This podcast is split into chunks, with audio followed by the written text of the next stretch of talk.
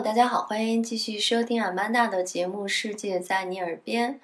我相信对很多人来说呢，旅途中安排去美术馆或者博物馆是特别重要的一项内容。嗯我自己也是这样，特别喜欢逛美术馆。想想这么多年下来哈，也去了不少城市，大大小小不少的美术馆。我觉得无论是那些内心期待、向往已久的知名美术馆也好，还是说有时候探索这个城市惊喜发现的特色博物馆也好。其实都是旅途上特别有意思的一段体验和难忘的回忆。今天就可以和大家聊一聊。首先说到知名哈，大家可能也都知道有个所谓世界上四大著名美术馆之称，那就是美国的纽约大都会，还有英国的大英，还有巴黎的卢浮宫和。俄罗斯圣彼得堡的埃尔米什塔，也就是东宫。那除了这四个之外呢？我觉得像意大利梵蒂冈的美术馆，还有巴黎的奥赛博物馆，也是收藏了很多的印象派的作品。那还有就是佛罗伦萨的乌菲茨美术馆，哈，也当时借了财力雄厚的美第奇家族资助，得以。收藏和保存了很多著名的画作，比如说《维纳斯的诞生》。那上面这些呢，我除了大英博物馆还没有机会去，那其他也都去参观过。我感觉其实像这些美术馆，因为它藏品极其丰富，所以你去游历一次呢，内心是会得到极大的满足，也有很丰富的收获。但是呢，也正是因为他的作品藏品浩如烟海，所以当你在回想这段经历的时候，可能也很难提出单一的一个亮点来。所以我想跟大家聊的，其实是另外一次我为了一个著名的作品哈，单独去安排的一次行程，那就是去看达芬奇著名的画作《最后的晚餐》。那这幅画呢，呃，收藏在意大利米兰。一个叫圣玛利亚德尔格拉奇修道院，平时它开放的时间就很少。我记得当时是因为米兰正在举行世博会，所以在网上的消息就说这幅画作要增大对公众开放的时间。但即使是这样，也非常难。它在网上每天会限定到。预约的人数和限定到具体你到达的时间，然后它精准到在这个时间段内你排队，它会安排每次只有二十到二十五个人可以同时进到这个展厅。这当时是修道院的一个餐厅哈，现在安排成一个展展厅。同时进去之后呢，你参观。欣赏的时间是不超过十五分钟的，而且基本上你是需要提前大概两个星期、两个月左右去预订门票。所以我当时就把去米兰除了看世博会之外，去看《最后的晚餐》也成了一个重头戏。要说这幅画作哈，其实它也是命运波折。大家都知道它是画在墙上的，但其实严格的说，它并不是一幅壁画，因为一般的壁画来说呢，都是要用石膏去打底，然后再进行创作。但是这个时候，达芬奇做这个画呢，就有一点点创新灵感在里面。他就想，哎，我要比传统的壁画更多的细节啊，有亮点啊，所以他大胆选用了直接就是在干墙上面作画，而且还使用了油漆来提高颜色的亮度。以及一种特殊的材料来保护这个油漆不受潮哈，但其实呢，虽然这幅画作是非常成功成名，但是它的这个创新技巧，其实这个实验是失败了的，因为在二十年左右，这幅画的油漆就开始腐烂了，然后随着时间的推移，其实这幅画就慢慢相当于颜色消退。基本上模糊的看不清楚了。之所以能传世，就是历代在对它进行各种各样的修复工作。而最惨的一次呢，就是好不容易修的有点样子了，在二战的时候，这个修道院是遭到了轰炸。嗯，不幸中的万幸是说炸呢，这个画还好没有彻底被毁坏，但只能说再做一次修复。然后这一修复呢，又是二十一年，所以也可以理解哈，为什么对于参观的这个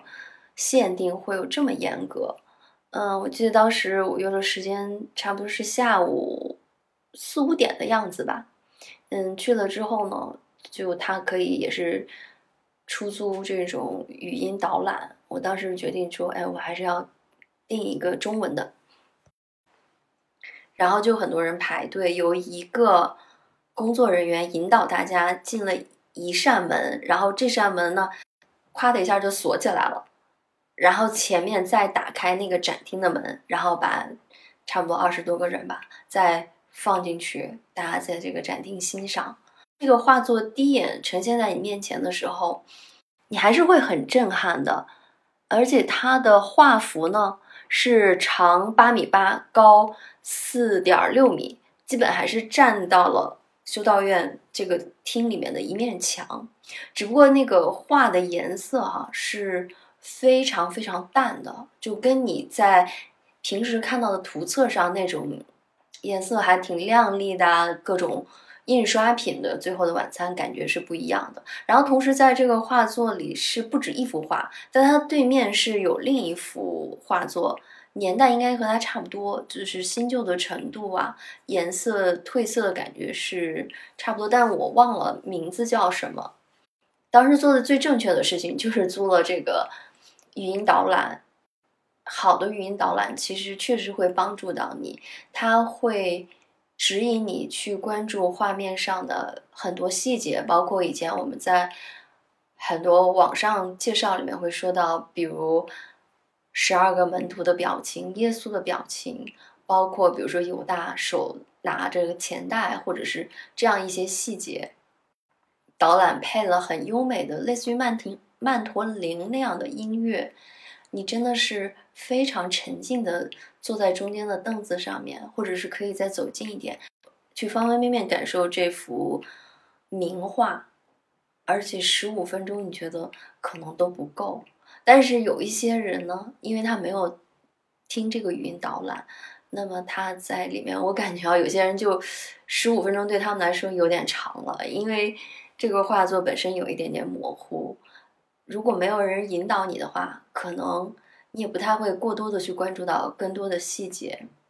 然后这个是我特别难忘的一个体验。然后更难忘的是，从这个修道院出来的时候，我为了平复一下心情，就坐在旁边的石凳上面啊，看到放学的一些小孩在踢球，然后可能也就坐了五分钟吧。夏天的时候穿裙子嘛，哇，回家被蚊子咬了两个大包，当时我是对。意大利米兰的蚊子 怀有了更深深的敬意，就是太猛了。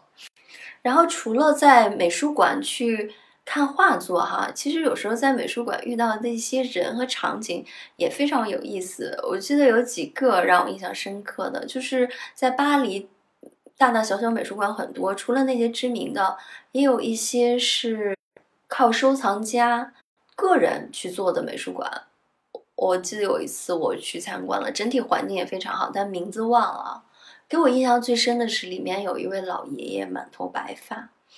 他推着一个就是四轮的助力车，而都不是拄着拐杖，然后耳朵上戴着语音导览，去慢慢的在优雅的琴声中去欣赏所有的收藏品。哎，我就觉得能够喜欢去美术馆这样的地方。无论他多大年纪，这都是能让他内心特别愉悦、特别充实的一个事情。那还有一次，我以前在节目里也讲过，就是很多在国外小朋友去上一节美术课，都是被老师直接带到这种著名的美术馆里面。我印象最深的就是那次在阿姆斯特丹的国家国立美术馆，那他的。镇馆之宝就是伦勃朗的这幅《夜巡》。那我当时去的时候呢，正好有一群小学生吧，就围坐在这个画的前面，前面就是他们的美术老师在给他们讲解这幅画。虽然你听不懂他说的荷兰语哈，但是这个老师是半跪在学生们的面前，然后侧身用手去指着这幅画的各种细节，特别。描述的那个神情是特别栩栩如生的，我觉得就是这种对孩子的美学教育是特别值得赞赏的。那还有一次有意思的是，我也忘了在哪儿的美术馆哈，有一次走着走着，就是这个美术馆基本也还是以古典画作为主，大部分都是以基督耶稣基督为主的。画像突然猛回头，发现一个长椅上坐着一个年轻的男士哈，他就是金色的头发，嗯，从两边披散下来，然后留着一点点胡子。我就当时神情有点恍惚，真的是感觉，难道基督降临在这儿了吗？还有的时候，其实这个城市本来你并不是为了美术馆而来，但最后却会带给你惊喜。比如说，我去瑞士苏黎世的时候，行程安排里没太考虑美术馆这件事情，因为大家都知道这个城市给大家的概念就是风景很美，对吧？更多的是世界上最贵的城市，有钱，在艺术上，哦，我没有听过它又有多么多么有名，但是那天正好也是也是临时起意，突然查了一下，哎。在苏黎世的这些美术馆，有一个现代美术馆是开放的，哎，我就走进去了，啊，突然就非常惊喜的发现，这个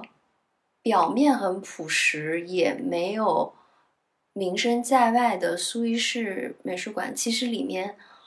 也藏着大量的著名作、著名画家的作品，比如说你可以看到莫奈的《映日出》。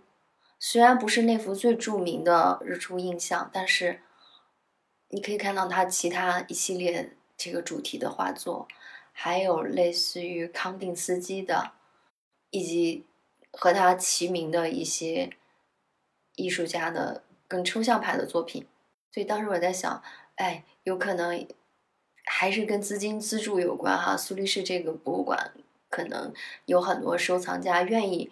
把这些画作捐赠给这个美术馆，